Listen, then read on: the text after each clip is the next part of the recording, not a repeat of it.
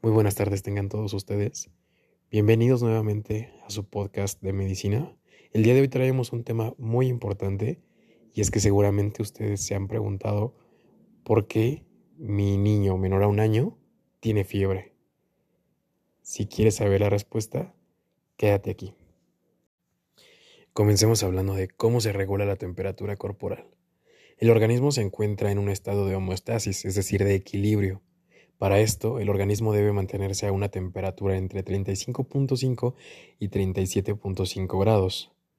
Cuando estamos expuestos a factores ambientales como lo es la climatología, nuestras medidas de regulación de la temperatura se activan. Un ejemplo de ello, si hace calor, la sudoración es quien nos va a ayudar a mantener la temperatura corporal. O en el caso del frío, los temblores musculares son quienes nos ayudan a generar calor. En los niños menores a un año, los sistemas de control de temperatura son diferentes e implican un mayor consumo de energía. Esto pone en riesgo al recién nacido de hipoglucemia o de hipotermia, ya que estos mecanismos no se han desarrollado de manera apropiada, entonces debemos tener aún más cuidado con la temperatura del niño. Se preguntarán entonces qué es la fiebre.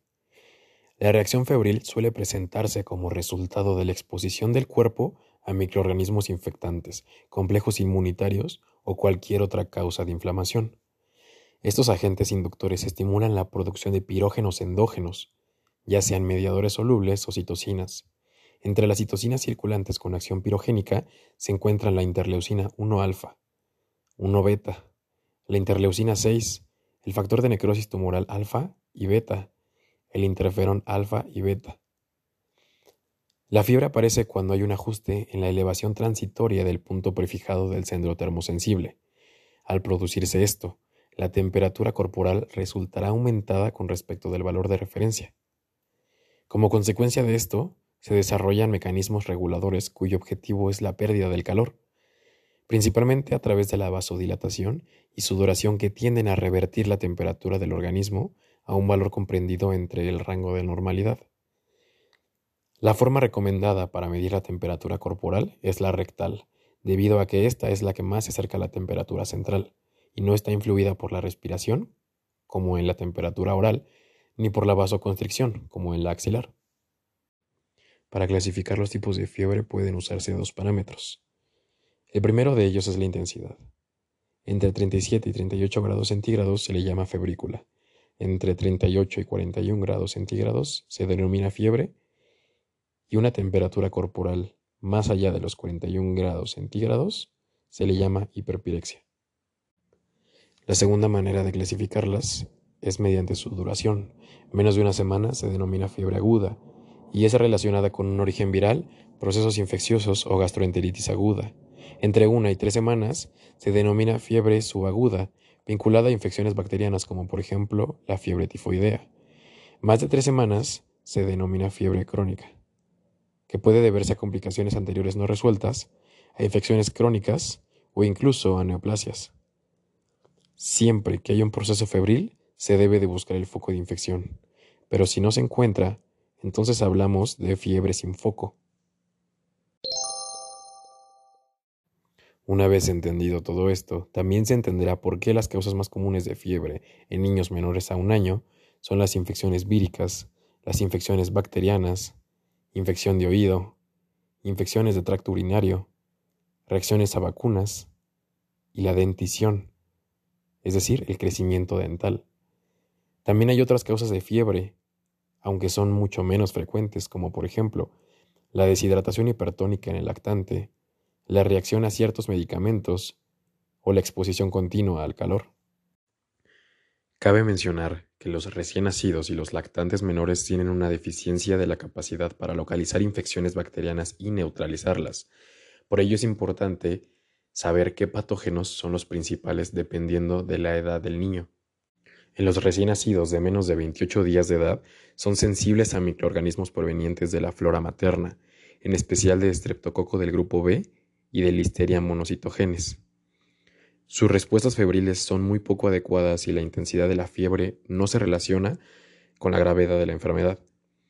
Dado que probablemente tienen poca capacidad para localizar infecciones bacterianas, casi todas las infecciones de este tipo en estos enfermos se consideran sensibles a diseminación o potencialmente graves, lo que puede causar algo llamado infección bacteriana grave o SBI.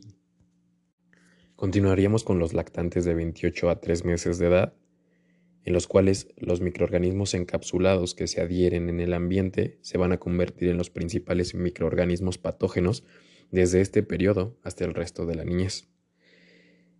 En dicho grupo de edad virtualmente cualquier infección bacteriana, eh, a excepción de la otitis media aguda, todavía se considera sensible de diseminación y en consecuencia se considera grave.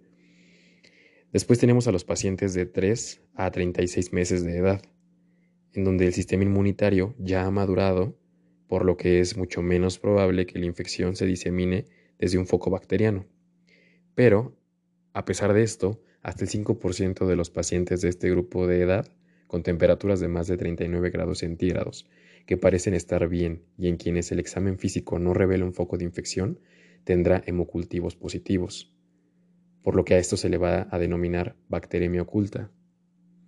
Después de los 36 meses de edad, la terapéutica del paciente pediátrico febril sin alteraciones inmunitarias va a ser similar a la del adolescente y a la del adulto saludable.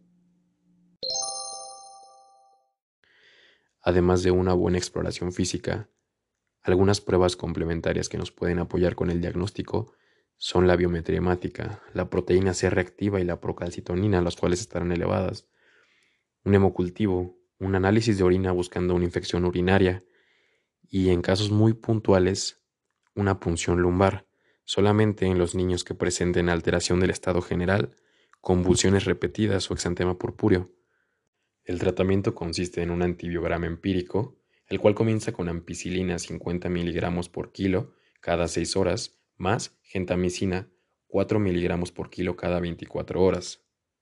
Si presenta alteración del líquido cefalorraquídeo, se da ampicilina más cefotaxima. Otra opción de tratamiento empírico es la cefotaxima 200 a 300 miligramos por kilo por día cada 6 horas, más la vancomicina. En conclusión a esto, no podemos olvidar que la fiebre sin foco puede estar causada por un origen bacteriano, el cual puede provocar una IBPG o infección bacteriana potencialmente grave. En lactantes menores de 6 meses y en niños no vacunados existe relación directa entre fiebre de más de 39 grados centígrados y riesgo de infección bacteriana potencialmente grave. Actualmente la infección de tracto urinario es la IBPG más frecuente en los niños con fiebre sin foco y produce pielonefritis en un 65% de los casos.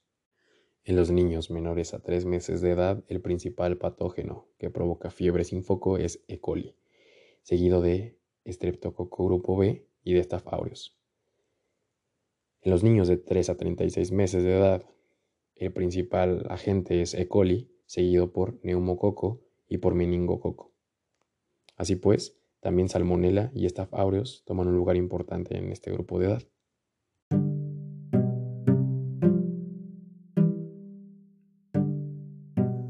Muchas gracias por acompañarnos una semana más en este podcast. Esperamos contar con su participación la siguiente semana y les deseamos que tengan una increíble tarde. Hasta la próxima.